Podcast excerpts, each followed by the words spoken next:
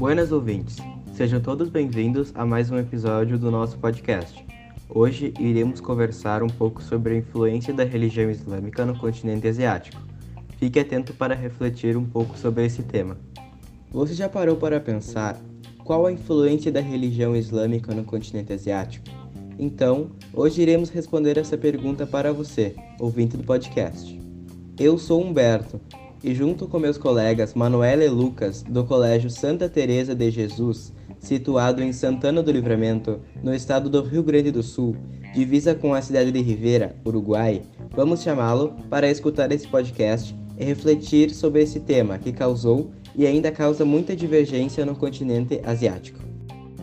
A influência do islamismo e a sua relevância para os países islâmicos são enormes e bastante complexas, pois envolve questões histórico-culturais dentro de um contexto de divergências e conflitos. Então, para entendermos o tema central do podcast, primeiro precisamos saber um pouco sobre o que é o islamismo e a sua origem. Então, vamos usar uma fonte de pesquisa que vai auxiliar na nossa compreensão. Vamos usar o artigo do site Brasil Escola, denominado Islamismo. Fique ligado e faça suas anotações. O islamismo é uma religião que surgiu na Arábia, ou também Península Arábica. O islamismo surgiu por volta do século VII, e seu criador foi o líder religioso e profeta Muhammad, conhecido em português por Maomé. É, essa crença religiosa é a segunda maior do mundo, tendo cerca de 1,8 bilhões de fiéis, a maior deles foi localizado no continente asiático e africano. O que é adepto ao islamismo é conhecido como muçulmano ou muçulmana. Esse termo vem de origem do idioma árabe. Essas palavras derivam de muslim, que significa submisso logo na religião islâmica. Muçulmano é aquele que é submisso a Deus. O islamismo, assim como muitas outras religiões, é uma religião monoteísta, ou seja, quem acredita no islamismo acredita em um único Deus, que é chamado por eles de Allah. O Corão ou Corão é o livro sagrado do islamismo. Os muçulmanos acreditam que o Alcorão é a palavra literal de Deus revelada ao profeta Maomé. Ao longo de um período de 23 anos, a palavra Alcorão vem do verbo árabe que significa declamar ou recitar. O Alcorão é, portanto, uma recitação ou algo que deve ser recitado. Igual a muitas outras religiões, possuem diferentes vertentes que interpretam os textos sagrados e os preconceitos da religião de formas diferentes entre suas vertentes se destacam dois grandes grupos que são os sunistas e xiitas. Atualmente esses dois grandes grupos correspondem a quase a totalidade de muçulmanos. Um desses grandes grupos remonta ao período do surgimento do islamismo, no século VII. Para ser mais exato, a divisão entre sunistas e xiitas veio a acontecer após o falecimento de Muhammad. Atualmente, os sunistas correspondem por cerca de 90% dos muçulmanos e são conhecidos por possuir uma interpretação mais flexível do Alcorão e de outros textos sagrados, como os Salmos, Sunna e Torá. Os xiitas, por sua vez, correspondem a cerca de 10% dos muçulmanos e defendem uma interpretação literal dos textos, textos sagrados e uma aplicação mais rígida da Sharia, lei islâmica. Os muçulmanos acreditam que três cidades são sagradas: Medina, Meca e Jerusalém. Meca possui a Kaaba, uma construção sagrada que é a mais importante do islamismo. Medina é o local onde há uma mesquita que guarda o túmulo de Muhammad e Jerusalém é o local onde o profeta foi transportado por um ser mítico que depois levou ao sétimo céu para encontrar o próprio Allah. Agora que sabemos um pouco mais sobre a religião islâmica e sua história, vamos falar sobre o tema central do nosso podcast, a influência islâmica no continente asiático. Para isso, usamos como fonte de pesquisa o capítulo 4 da apostila do nono ano, módulo 2 da FTD, Desafios Políticos que envolvem a Ásia, e também o artigo Islamismo, como é a religião muçulmana, do site Politize. O fundamentalismo religioso é bem forte por parte da religião islâmica, principalmente por parte dos seus grupos extremistas, como por exemplo Talibã e a rede Al-Qaeda. O fundamentalismo religioso se representa pela interpretação literal dos textos sagrados, pela intolerância com quem não compartilha de sua visão do mundo e também pela crença de que as suas ações se justifiquem por conta da vontade divina.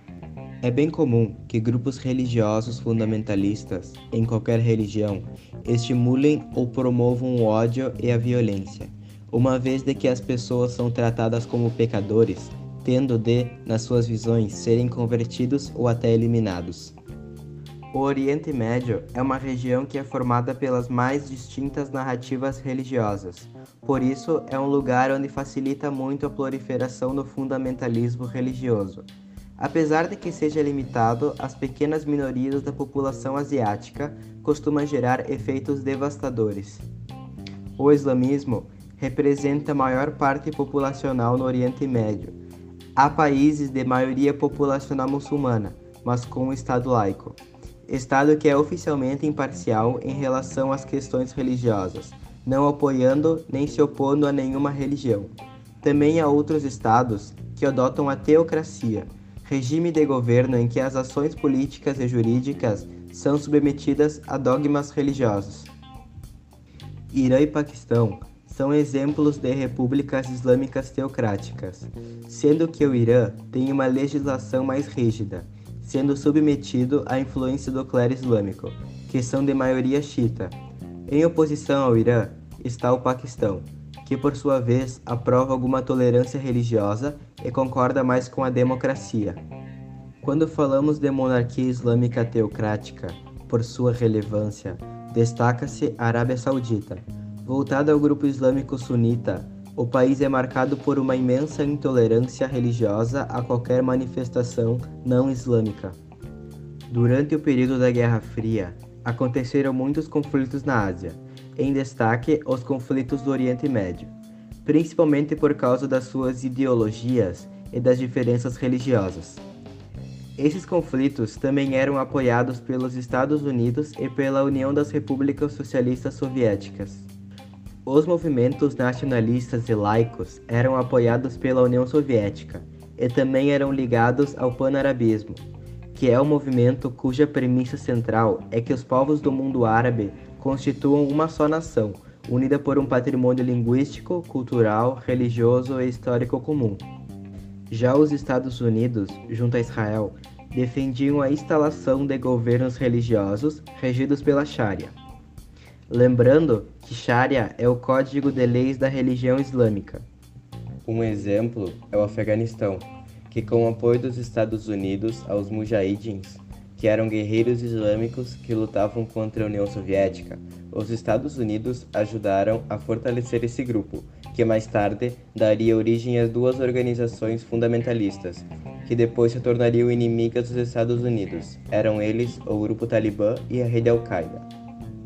Os talibãs governaram o Afeganistão por um tempo, mas foram destruídos pela ação militar liderada pelos Estados Unidos após os ataques terroristas do 11 de setembro de 2001, que foram acusados de proteção aos terroristas do Al-Qaeda.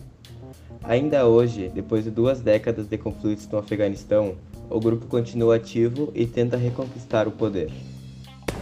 Outro envolvimento dos Estados Unidos com grupos fundamentalistas é a aliança geopolítica estabelecida com a monarquia que governava a Arábia Saudita há décadas.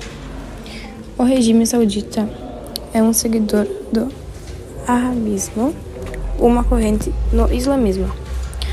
Ou seja, no entanto, o comportamento antidemocrático e rígido com os sauditas é tolerado e ignorado pelos americanos, porque o país é seu maior aliado no mundo árabe e que o abastece com mais petróleo. Outro exemplo de governo religioso é o regime iraniano. Ainda que o país tenha estruturas democráticas firmadas, até mesmo com partidos políticos com liberdade de atuação e podem eleger os seus representantes no executivo e no parlamento. As mais elevadas instâncias decisoriais se encontram acima da figura do presidente da república, nas mãos dos ayatollahs, ou seja, líderes religiosos supremos do xismo.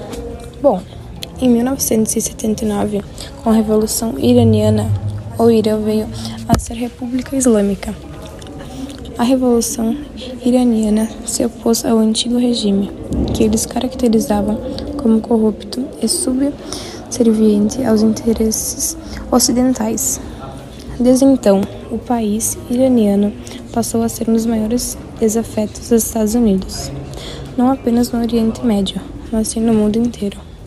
Para combater o Irã, os Estados Unidos já utilizaram a estratégia de promover guerras regionais, como a guerra do Irã contra o Iraque em 1980 a 1988, na qual apoiou tanto financeiramente como tanto enviou soldados para o Iraque, que na época era liderado por Saddam Hussein, país que também se tornaria um inimigo estadunidense. Como citado anteriormente, no fundamentalismo é bem comum que os grupos religiosos fundamentalistas estimulam, promovam ódio e violência. Recentemente, o grupo de fundamentalistas que teve mais repercussão internacional foi o Estados Islâmicos, que nada mais é que uma resistência de rede Al-Qaeda. Aproveitando o cenário caótico provocado pelas guerras do Iraque e da Síria, o grupo terrorista conquistou territórios no norte dos dois países e declarou a criação de um califado. Em outros termos, um Estado administrado pela lei islâmica é governado por uma califa. Devemos ressaltar o significado de califa. Califa que significa do profeta Maomé, sucessor, na qualidade de guia ou líder temporal espiritual da comunidade islâmica. O grupo terrorista conseguiu conquistar uma boa parte de territórios da primeira metade de 2010. Porém, teve uma resistência oferecida pelos militares curtos.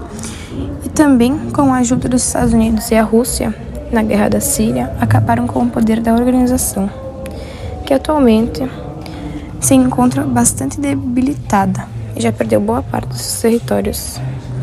O radicalismo religioso, também muito forte na Palestina, com um histórico de violência que chega à região e que se estendeu em diversos países vizinhos, como o Líbano, a atuação de milícias radicais cristãs islâmicas chiitas foi marcante.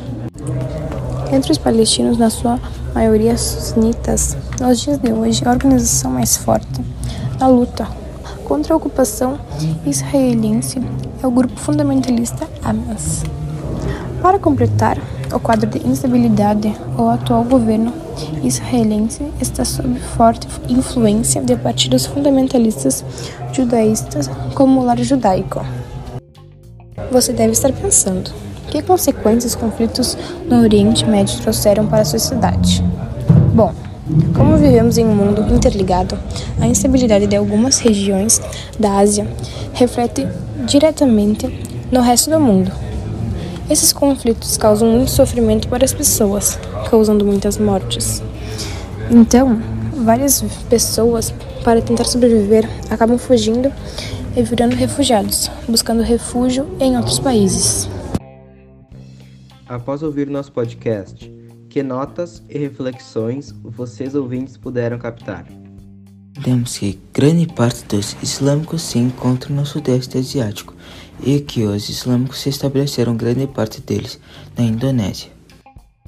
Conseguimos compreender que com o avanço do islamismo pela Ásia, muitos países foram sofrendo modificações por conta que seguiam as regras impostas pela religião, sendo alguns mais radicais e outros mais flexíveis.